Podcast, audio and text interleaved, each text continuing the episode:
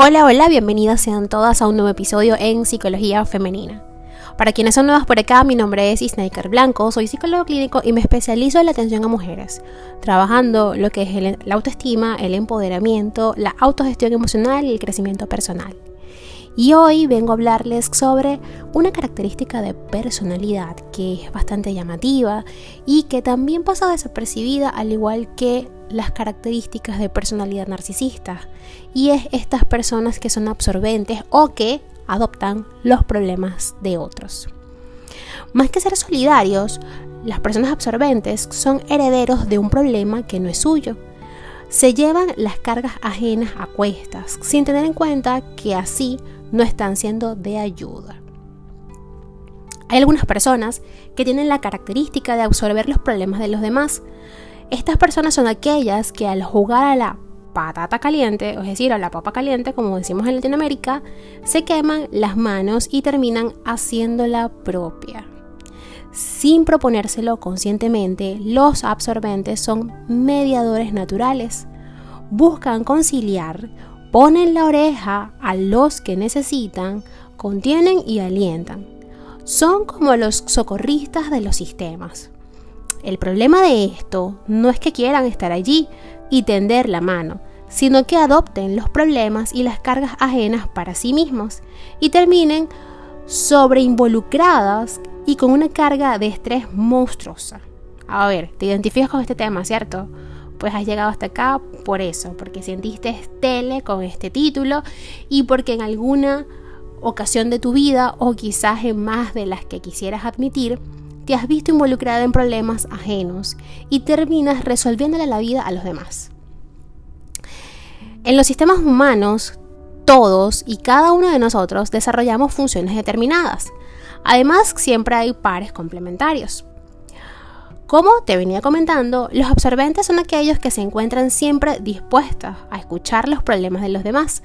Son como canales abiertos que siempre están dispuestos a atender al entorno.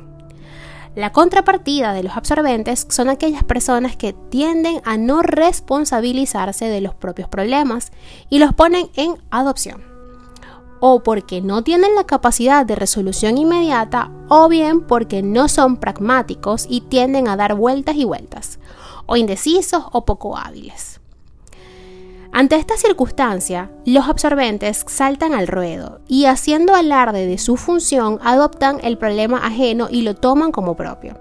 Esto sin darse cuenta de que quien buscaba ayuda o consejo ya se desligó del problema como tal. Entonces, el absorbente se hace cargo del problema del otro, sin que éste se lo pida siquiera, tomándolo en posesión y desligando al otro de la responsabilidad que implica asumir el problema y su solución.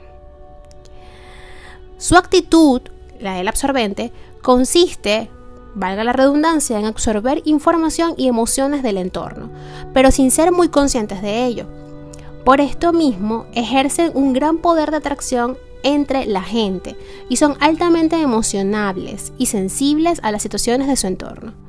Muchos de ellos colocan a su entorno en primer lugar y se relegan, por lo que tienden a ser desvalorizados. Estas alertas a lo que les sucede a los otros son muy observadores están alertas, perdón, y eh, son muy observadores y reactivos hacia su entorno y buscan, aunque no conscientemente, afecto y reconocimiento por sus acciones. Es decir, a través de la resolución de conflictos ajenos busco la aprobación y la validación emocional del entorno. Son hiperresponsables, o sea, demasiado responsables, puesto que cargan con otras responsabilidades que no le competen. Asimismo, los absorbentes son personas muy creativas ingeniosas en la búsqueda de soluciones y sumamente empáticas e intuitivas, aspectos que los hacen estar en el momento y en el lugar para ayudar a los demás. Pero como ya indiqué anteriormente, el problema de esto es que asumen como propios problemas y cargas que no son suyas. Las ganas de ayudar al otro, más su impresionante empatía, los convierte en mediadores y conciliadores emocionales, hábiles en la negociación de los conflictos con una posición samaritana. Por ello, no estoy hablando de un negociador profesional y estratégico. En cierta medida, estas características de personalidad tienen algunas particularidades comunes, a los que se denomina personas esponja.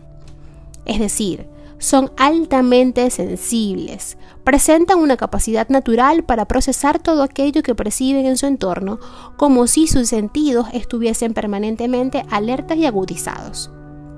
Precisamente, el concepto de personas altamente sensibles lo propuso hace 20 años la terapeuta Elaine Aron para describir estos rasgos en los que se destacaba una mayor sensibilidad perceptiva y cognitiva a los estímulos medioambientales. Son personas que están sujetas a todos los detalles de las personas y situaciones del contexto en el que interactúan. Tienen una actitud reflexiva y pensadora de las situaciones de vida y tienden naturalmente a indagar al otro. Tal cual psicólogos de la espontaneidad, eh, dado que son muy intuitivos. Pueden detectar sutilezas del ambiente que muchas o que a muchas otras personas les pasan desapercibidas. Pero a esta característica propia de las esponjas se le suma la actitud de que si hay un problema, el absorbente lo adopta para resolverlo. Hay quienes tienen la necesidad de hablar y hacer catarsis de lo que le está sucediendo y eso los relaja y tranquiliza.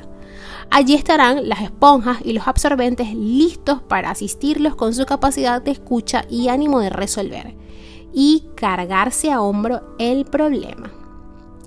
Si los absorbentes están confortablemente con aire acondicionado en un día de calor con 40 grados a la sombra y alguien les pide que los acompañe a un trámite en el centro de la ciudad, son absolutamente capaces de dejar todo y asistir. Así son. Siempre al ruedo en pro de la solución. El no no se encuentra en su vocabulario y cuidado porque esto es un arma de doble filo. En general, principalmente las esponjas funcionan como fusibles de los circuitos humanos. Son muchas las oportunidades que ocupan el lugar de chivo expiatorio y concentran toda la atención de un sistema. En niños, los chicos esponja, además de todas estas características, su forma de absorber y hacerse cargo remite a sintomatizarse, perdón, es decir, su actitud de denuncia acerca de las disfuncionalidades del sistema familiar se muestra a través de los síntomas, es decir, el niño eh, toma para sí de manera inconsciente todos los problemas o las disfuncionalidades dentro del sistema familiar y lo demuestra a través del síntoma. Cuando empiezan los niños a llamar la atención, que los llaman del colegio, que necesitan eh, llevarlo al psicólogo, escuchen bien esto que les voy a compartir. La mayoría de las veces, me atrevería a decir casi que el 90% de las veces en que te llaman del colegio porque tu hijo necesita asistir a terapia es porque realmente algo está pasando dentro del sistema familiar eh, que está afectando y que quien lo está absorbiendo y lo proyecta o digamos que lo exterioriza es el niño o la niña. Así que hay que revisar siempre esto porque muchas de las veces los padres llegan a terapia diciendo que son los niños que tienen problemas y los niños son solamente el reflejo de los problemas de los adultos. ¿Ok? A ver, la empatía de los absorbentes, un círculo vicioso, ¿sí? Una cosa es que promovamos la empatía en el otro y otra muy distinta es que yo esté tratando de solucionarle la vida a los demás. Si por empatía se entiende a la capacidad para colocarse en el lugar del otro, a los absorbentes les sobra. Les nacen espontáneamente las ganas de ayudar y arreglar los problemas y dificultades de las personas que creen la necesitan. Esta actitud se halla sistematizada en su personalidad, lo que la vuelve no selectiva a quien se acerca.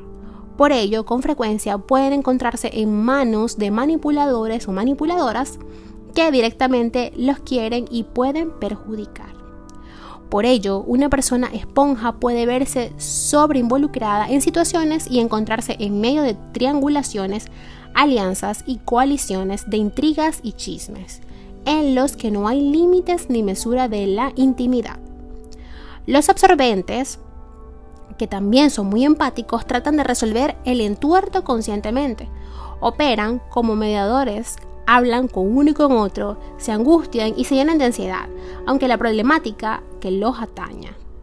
Se encuentran eh, en el medio de un berenjenal difícil de salir, aunque tampoco son conscientes de cómo entrar. La empatía en principio, si bien es un rasgo positivo, puede que permite, o puesto que permite ser más cercano a los demás, si no se controla, genera exceso de permeabilidad y susceptibilidad.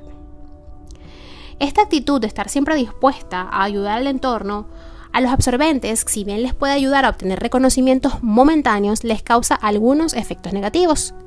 Por ejemplo, se hallan permanentemente sobreestimulados.